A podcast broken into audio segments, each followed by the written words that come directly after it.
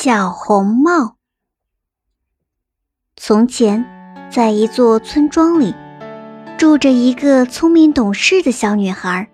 她长得很漂亮，还特别爱帮助别人，因此村里的人都很喜欢她。她的父母也很疼爱她，不过最疼爱她的还是她的奶奶。不久前。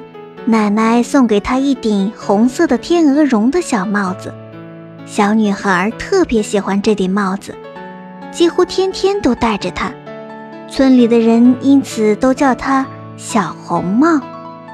这天，小红帽的妈妈让小红帽给生病的奶奶送蛋糕和葡萄酒，临走时叮嘱她说：“路上要小心，不要和陌生人说话，别贪玩。”快去快回！小红帽一边答应着，一边跑远了。小红帽的奶奶住在森林的另一头，离小红帽家有半个多小时的路程。小红帽心里又着急又快乐，她既为奶奶担心，又为自己能为奶奶做点事情而高兴。小红帽走得很急，忽然。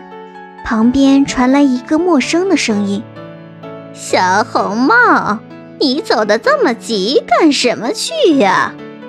小红帽回头一看，是一只长着灰色皮毛的像狗一样的动物。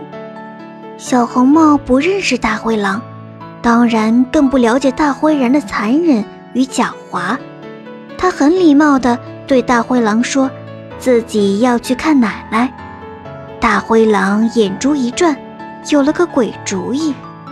哦，你的奶奶呀，我也认识，就是忘记她住在哪儿了。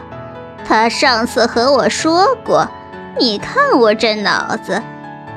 听大灰狼这么一说，小红帽以为大灰狼真的和奶奶很熟，就说：“从这条路往前走一刻钟。”然后再向右拐，那座有胡桃树篱笆的房子就是奶奶家。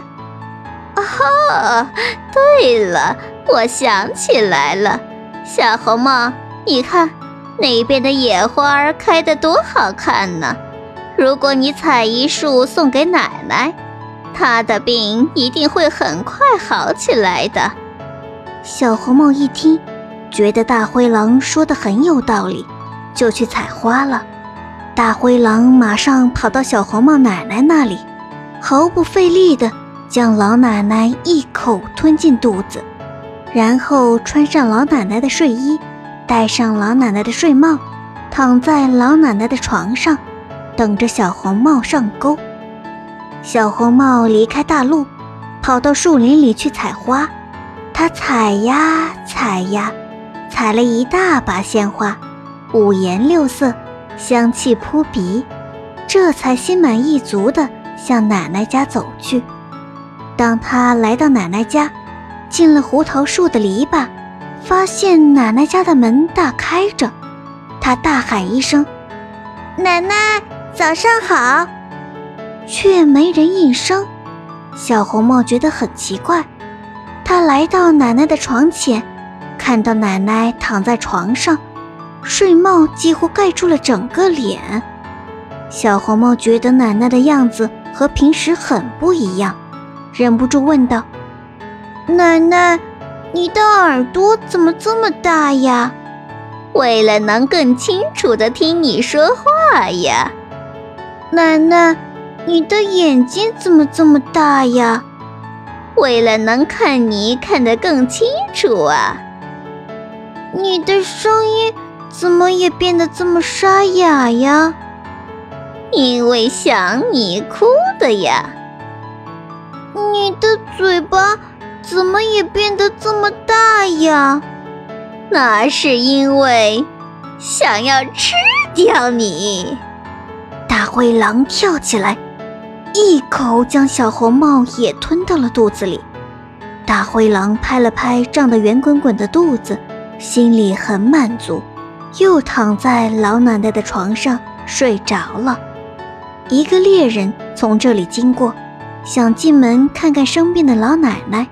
看到大开的房门，又听到屋里传来的鼾声，担心老奶奶病得更厉害了，赶忙进了屋，却发现躺在床上的竟然是一只大灰狼。猎人举起枪，瞄准大灰狼就要射击，忽然他发现大灰狼鼓鼓的肚子仿佛有东西在动，他想。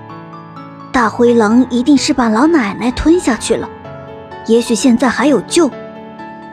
猎人于是放下枪，找到一把剪子，把狼的肚皮剪开。刚剪几下，一顶小红帽露了出来。猎人又接着剪，小红帽一下子跳了出来，长长的舒了一口气。啊！不一会儿。老奶奶也被小红帽搀扶着爬了出来。小红帽找来几块大石头，放进大灰狼的肚子，和猎人一起把狼的肚皮又缝上，然后躲到了一边。不久，大灰狼睡醒了，它摇摇晃晃地下了床，觉得肚子变得沉甸甸的，刚一走动，石头便挤碎了心脏。大灰狼倒在地上死了，三个人高高兴兴地从藏身的地方出来。猎人剥下了狼皮带回了家。老奶奶呢？她本来也没有什么大病，吃了小红帽带来的蛋糕和葡萄酒，闻着小红帽采来的鲜花的香味，身体也很快好起来了。